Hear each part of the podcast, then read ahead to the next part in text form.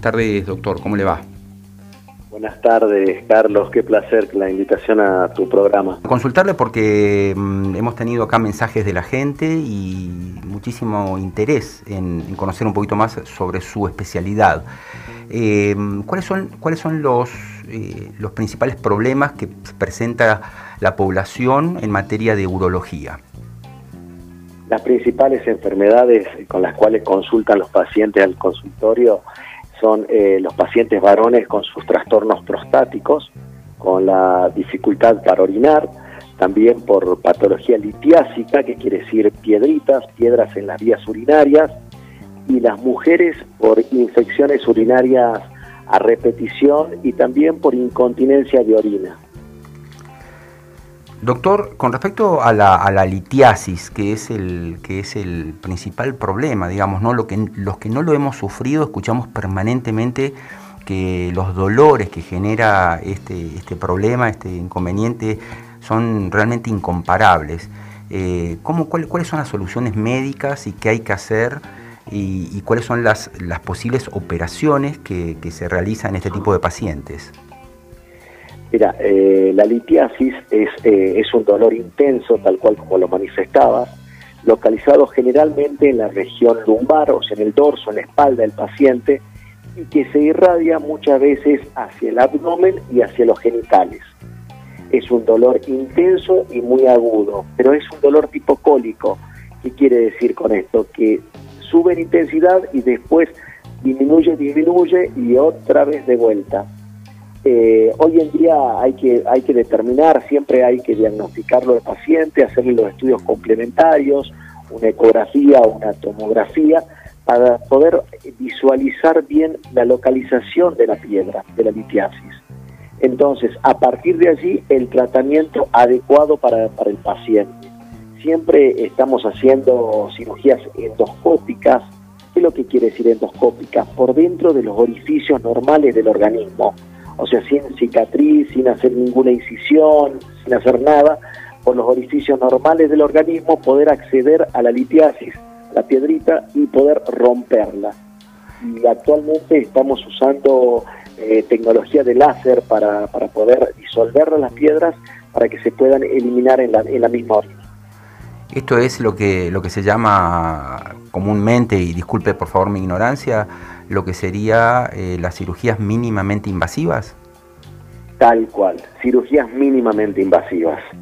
Eh, desde hace ya unos años que hicimos la primera cirugía que hicimos acá en Salta con láser de Holmium eh, y la verdad que es una, alegría trabajar con, toda esa tecnología porque no solamente nos facilita el trabajo al cirujano, sino también la pronta recuperación e inserción laboral o retornar a, las habitual, a las habituales tareas de cada paciente.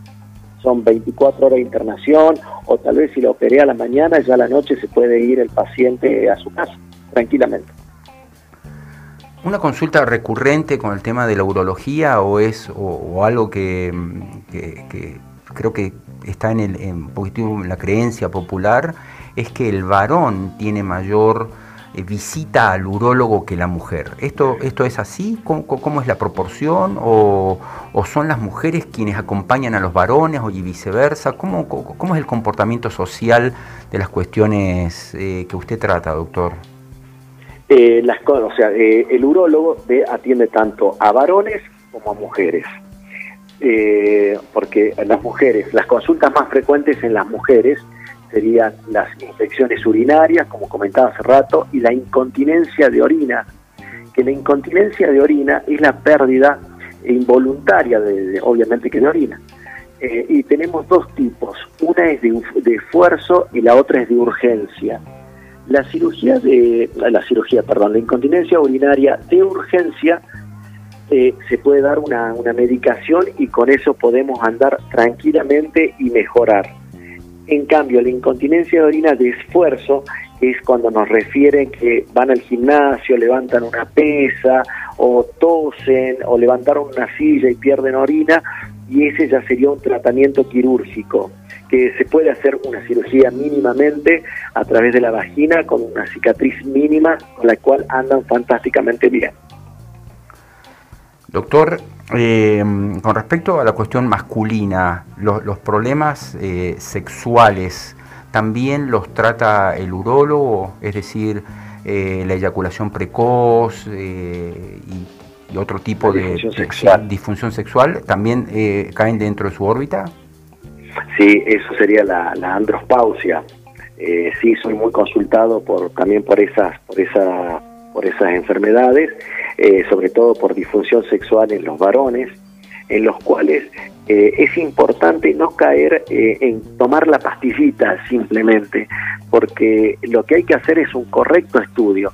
La disfunción sexual puede, podría ser orgánica, llámese hipertensión arterial, diabetes, sedentarismo, obesidad, tabaquismo, alteraciones vasculares, entre otras, y la causa psicológica y la tercera causa es la mixta, la combinación de estas dos. Siempre a un paciente que acude por disfunción sexual hay que estudiarlo, porque muchas veces tengo un paciente diabético que mejorándole los niveles de glucemia, o sea, de azúcar en sangre, puede retornar a sus actividades sexuales normales, o tengo un paciente con los valores de testosterona baja, que solamente hay que hacerle un poquito aporte de testosterona, y vos fíjate, Carlos, que en ningún momento te hablé del Viagra, ni, de todas sus variantes, por decirlo de alguna manera. Simplemente organizar para que eh, el organismo del Señor esté perfecto y seguramente puede llegar a tener sus actividades sexuales normales. Pero obviamente, sí, obviamente, discúlpeme doctor, eh, obviamente hay una cuestión también ahí que tiene que ver con eh, no, sé el porcentaje, pero hay una cuestión psicológica, ¿no? Vinculada a la disfunción sexual. Psicológica, psicológica importante.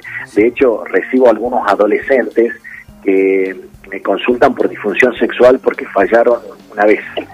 Y, seguramente es la parte emotiva, el, reciente, que se recién se conoce con su nueva pareja, y posiblemente le puede pasar algo así por el estrés que él mismo le está generando al encuentro sexual, no por el encuentro sexual propiamente dicho, porque él se estresa para poder quedar bien, estar bien, entonces le pone tensión y eso le juega en contra. Son las 3 menos 10 de la tarde, pasaditas, y estamos al habla, si recién te enganchás con Radio Festa.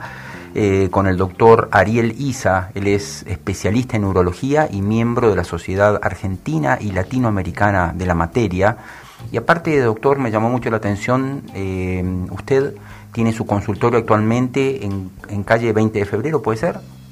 Sí, en la 20 de febrero 342. 342. Pero bueno, en, en, estos tiempos difíciles donde, donde todo el mundo tiende a quedarse como está y no arriesgar y, cuidar la quintita, eh, usted está desarrollando un, un, centro médico, un policonsultorio, un, un, proyecto increíble.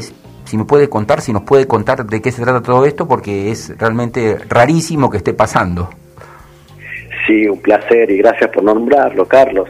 Eh, es un, instituto médico que se va a denominar Instituto de Salud Alta, en el cual eh, la, la, idea es la idea, ¿cuál es la idea fundamental? Que el paciente llegue, se sienta contenido, inclusive también es para, para los profesionales, que se sientan cómodos atendiendo, con un internet adecuado, con historias clínicas, todo por, por sistema, o sea, intentando eh, darle un giro de rosca al confort, no solamente del médico, sino también del paciente que viene con, que viene con un problema a, a buscar una solución.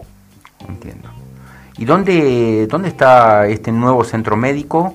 Curiosamente estaba leyendo que es son las iniciales de su apellido, ISSA, ¿así es, doctor? Tal cual, ISA se va a llamar, se llama, se, llama ISA y está localizado en la calle Belgrano, esquina Adolfo Güemes.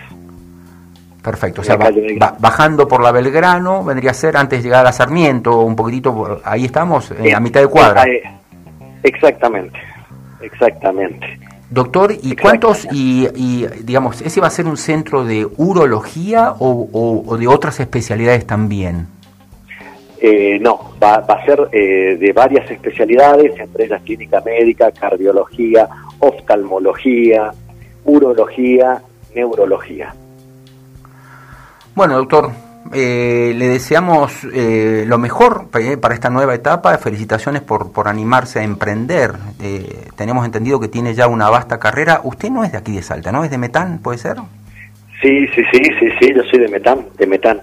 Y está, y está radicado acá en Salta hace varios años, pero usted, usted viaja al interior de la provincia a hacer consultas, ¿verdad? Sí, sí, sí.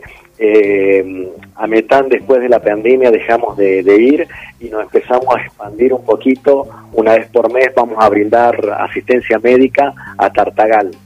Todos los meses estamos haciendo consultas en Tartagal.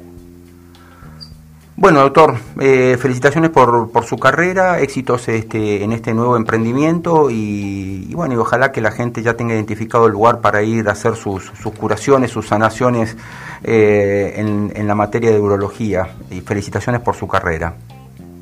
Muchísimas gracias, Carlos. Eh, agradezco mucho la entrevista y la oportunidad de poder estar en tu programa. El gusto es nuestro.